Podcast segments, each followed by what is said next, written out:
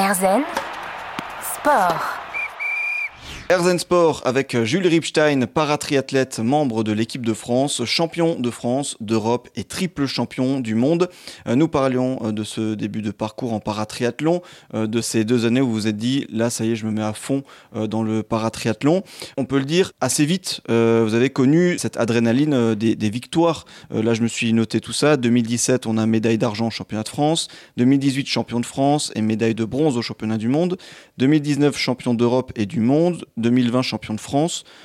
Ça fait quand même pas mal de titres en, peu de temps. Euh, oui, alors bon, il y a, quelque chose qu'il faut préciser de toute façon, c'est que en para-sport, de manière générale, la densité de la concurrence, elle, est moins importante hein, que, que, chez les valides. Donc effectivement, il y a une accession au haut niveau qui est quand même potentiellement, qui peut être plus rapide.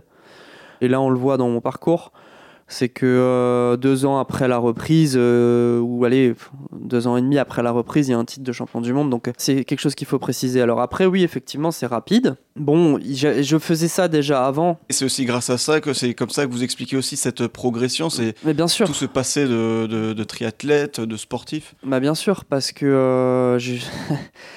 je suis pas parti de zéro quoi. Alors j'ai réappris avec mon handicap à pratiquer différemment. Mais euh, quand je suis arrivé dans le paratriathlon, euh, j'étais déjà triathlète dans la tête. Euh, le corps a une mémoire aussi, même si ça faisait 6 ou 7 ans que j'avais pas pratiqué de manière intense, j'avais toujours gardé une, pratique physique de base. Et donc euh, le corps euh, se souvient de ça euh, et, il se souvient des années qui étaient Satan avant. Mm. Et voilà. Donc c'est sûr que je suis arrivé avec, avec ce bagage-là et que ça m'a énormément servi. Donc ce passé de, sportif qui vous a servi à cette progression. Il y a aussi une autre étape importante peut-être à, vos yeux, c'est cette sélection en équipe de France. On est en 2018. Qu'est-ce qui se passe à ce moment-là dans sa, dans sa tête quand on se dit ça y est, je suis, je suis membre de l'équipe de France? Alors la première fois c'était euh, alors j'ai refait le premier triathlon au triathlon d'Aubernay, c'était un triathlon que en 2017 donc au mois de juin, c'était un triathlon que j'avais gagné quand j'étais euh, junior, j'avais gagné la course euh, avec les, seniors et tout. Et du coup, je m'étais dit, le premier triathlon que je voudrais refaire, ce sera celui-là, celui d'Aubernay. Donc en 2016, j'ai réussi à le finir. Et du coup, je me suis dit, bah, je pourrais m'inscrire au championnat de France. c'est L'inscription, elle était open en paratriathlon, c'était au mois de septembre. Et là, à ce championnat de France, comme, quand j'ai fait deuxième, la DTN était sur place de toute façon. Hein, euh, voilà. Et là, euh, ils sont venus me voir et puis ils m'ont dit Bon, écoute, euh, c'est pas mal, on aimerait bien que tu viennes en stage avec nous. En février 2018, on, on, a un regroupement France. voilà. Est-ce que tu veux venir en stage? Et moi, à ce moment-là, j'étais encore dans ma période de chômage et je me suis dit Bah ouais, c'est bon, je suis libre je peux aller en stage euh, en tant que guest, on va mmh. dire, avec l'équipe de France de paratriathlon. En gros, ça a été ce premier stage qui a déclenché la chose. Je me suis senti plutôt bien dans le groupe. J'ai assez vite repris mes marques en fait euh, dans un entraînement qui du coup euh, était bah, de nouveau un entraînement un peu de haut niveau. Hein. On s'entraîne tous les jours, on est on est en stage, donc on est à l'hôtel, on mange ensemble. Enfin voilà, un peu tout cet état d'esprit de nouveau du sport de haut niveau. Et donc, voilà, euh, c'était parti, quoi. Cette histoire avec l'équipe de France qui, se poursuit toujours. Et alors, euh, là, on, saute un peu dans, le temps, on se rapproche un peu plus de, l'actualité. Fin novembre dernier, vous avez remporté votre troisième titre de, champion du monde. Euh, comment on vit ce troisième titre, dont, deuxième consécutif? Ouais c'est un peu une confirmation? Ouais, alors on a eu quelque chose de très particulier, nous, dans notre catégorie PTS2 en paratriathlon. J'avais pas encore repris en 2016 à Rio, hein, vous l'avez compris. Mais euh, à Rio, la catégorie était représentée au jeu.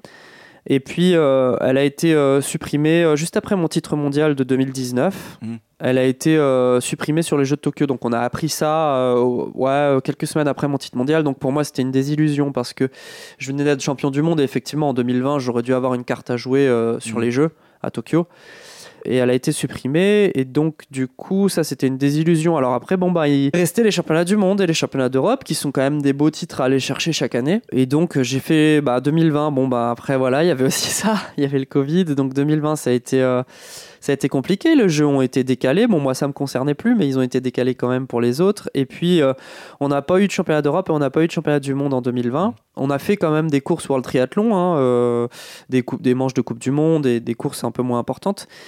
Mais on n'a pas eu de championnat. Et donc en 2020, bon, bah, j'ai pas pu défendre euh, mon titre euh, mondial acquis en 2019.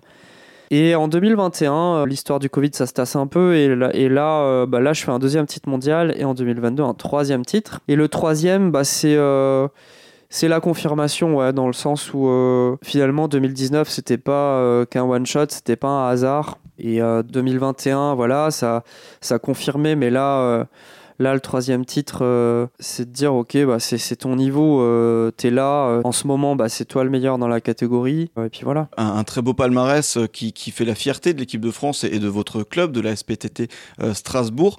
Jules Ripstein est avec nous dans Herzen Sport, triple champion du monde de paratriathlon. On continue de parler de son parcours dans un instant. Herzen Sport. Erzen Sport dans la tête d'un champion du monde de paratriathlon, d'un triple champion du monde même. Euh, nous sommes avec Jules Ripstein, membre de l'équipe de France de paratriathlon depuis 2018. Vous avez aussi été champion de France et d'Europe. Je précise, euh, vous êtes champion du monde de paratriathlon, on l'a dit donc dans la catégorie PTS2. Peut-être préciser à quoi ça correspond pour les auditeurs qui peut-être ne savent pas ce que c'est. Oui. Alors euh, oui, oui, je pense que la majorité ne doivent pas savoir ce que c'est. PTS2, en fait, en paratriathlon, il y a plusieurs catégories Hein. Il y en a, il en six. En gros, euh, pour schématiser, il y a effectivement, il, y a des déficients visuels qui sont une catégorie bah, bien, bien identifiable, hein, puisqu'ils font toute la course en tandem, en duo, avec un guide. Ensuite, il y a les, la catégorie des fauteuils. Donc ça, c'est toutes les personnes qui sont en fauteuil, voilà, en fauteuil roulant, donc euh, soit paraplégie, soit euh, bon agénésie de naissance, quoi, sur les membres inférieurs. En tout cas, de un gros souci sur les deux membres inférieurs qui les empêchent de les utiliser et donc qui sont obligés de faire la course sur les bras. Mmh. Donc voilà, ça c'est des, ils nagent sur les bras, ils font du handbike et puis ils font du fauteuil d'athlète. Ça c'est les deux catégories facilement identifiables. Et après il y en a quatre autres, ce qu'on appelle les PTS. Donc ça veut dire PT, para-triathlon. S c'est standing, c'est de l'anglais, hein, donc euh, standing ça veut dire debout. Et après, une fois qu'on a dit PTS, eh ben, euh, étant donné que les déficients visuels c'est la catégorie 0, que les fauteuils c'est la catégorie 1, eh ben, on commence à PTS 2. PTS 2, PTS 3, PTS 4, PTS 5. Donc ça fait quatre catégories d'athlètes qui font la course debout, standing, et sans guide. Et après, ces, ces catégories-là, ces quatre catégories, en fait, elles sont découpées et définies euh, selon un critère de lourdeur du handicap dans la pratique du triathlon. Et PTS2, c'est, pour schématiser, c'est ma catégorie, c'est la première catégorie des, des. Euh, c'est la catégorie avec le handicap le plus lourd dans la pratique du triathlon. Donc, amputation fémorale ou alors euh, déficience neurologique très légère type hémiplégie euh, légère ou partielle, très partielle. Mhm. Et donc ça, c'est des gens qui courent dans ma catégorie, qui sont pas amputés, mais qui ont leur, tous leurs membres, mais par contre qui ont une déficience euh, euh, de mobilisation sur, sur un des membres, soit un membre inférieur, soit un membre inf et un peu, un peu sur un membre supérieur. Et voilà, donc eux se retrouvent aussi en PTS2. Mmh. Et après, au-dessus, en fait, ça, ça, ça dégrade. Donc c'est euh, le handicap est de moins en moins lourd. Mmh. Plus on monte dans la catégorie jusqu'à PTS5. PTS5, c'est des, des athlètes qui ont, euh, euh, par exemple, ils, ils, ont une agénésie des, des, doigts, donc il leur manque des, des, bouts de doigts. Euh, mais autrement ils sont entièrement euh, mhm. valides. Donc là, là on se rapproche vraiment des, valides. Cette mise au point pour que les auditeurs puissent saisir euh, tous les échanges. Et alors on a parlé de tous ces, beaux titres acquis très rapidement, que vous continuez de, gagner récemment, la fin novembre, vous êtes devenu, redevenu champion du monde. Est-ce qu'il y en a un qui vous a particulièrement marqué?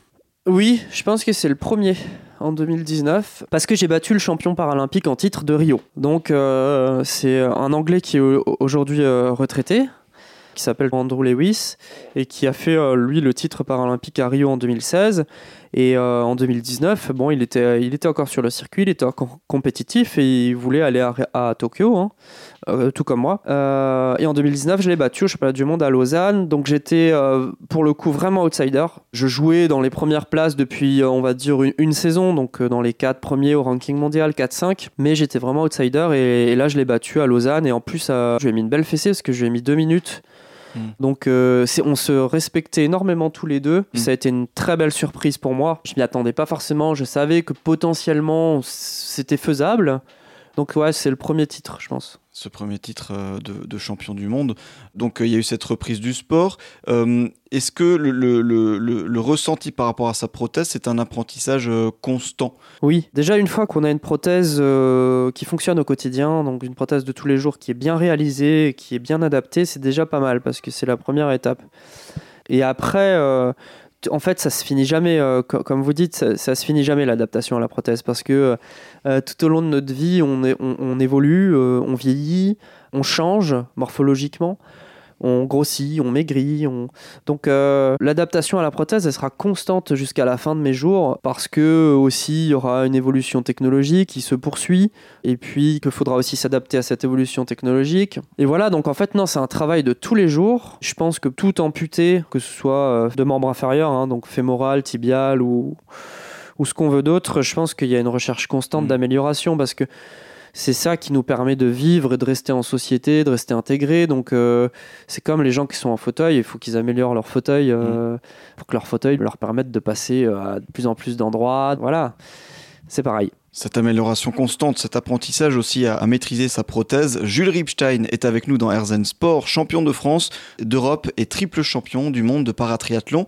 Euh, les Jeux paralympiques de Paris en 2024 sont très clairement dans son viseur et pour cela il faut s'entraîner dur. On revient dans un instant justement pour parler de ce quotidien d'athlète. Erzen Sport. Jules Ripstein est l'invité d'Erzen Sport. Aujourd'hui, nous sommes bien installés chez lui à Lampertheim. On est près de Strasbourg, en Alsace, euh, région dont il est euh, originaire et que je conseille au passage aux auditeurs qui n'y sont jamais allés, en toute objectivité, bien sûr.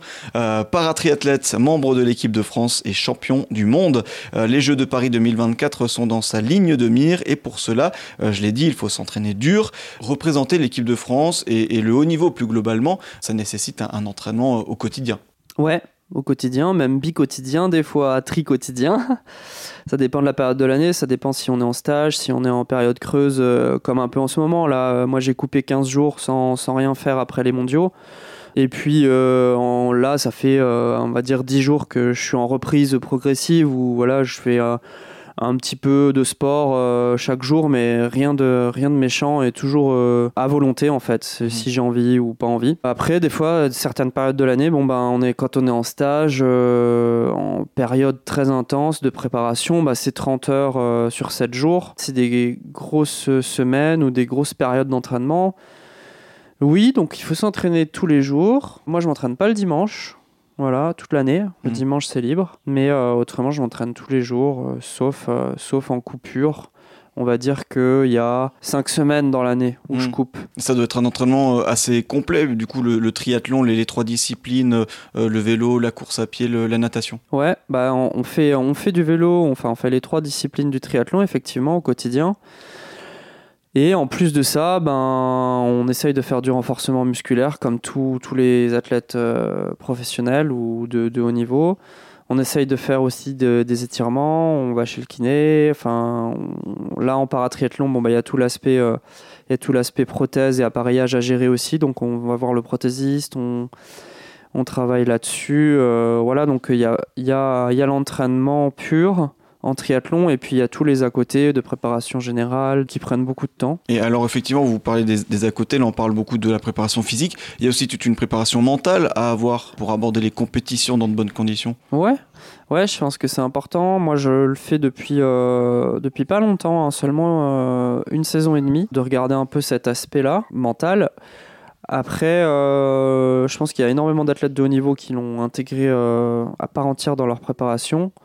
Euh, moi, ça a mis un peu de temps. Aujourd'hui, je- j'essaye de travailler là-dessus.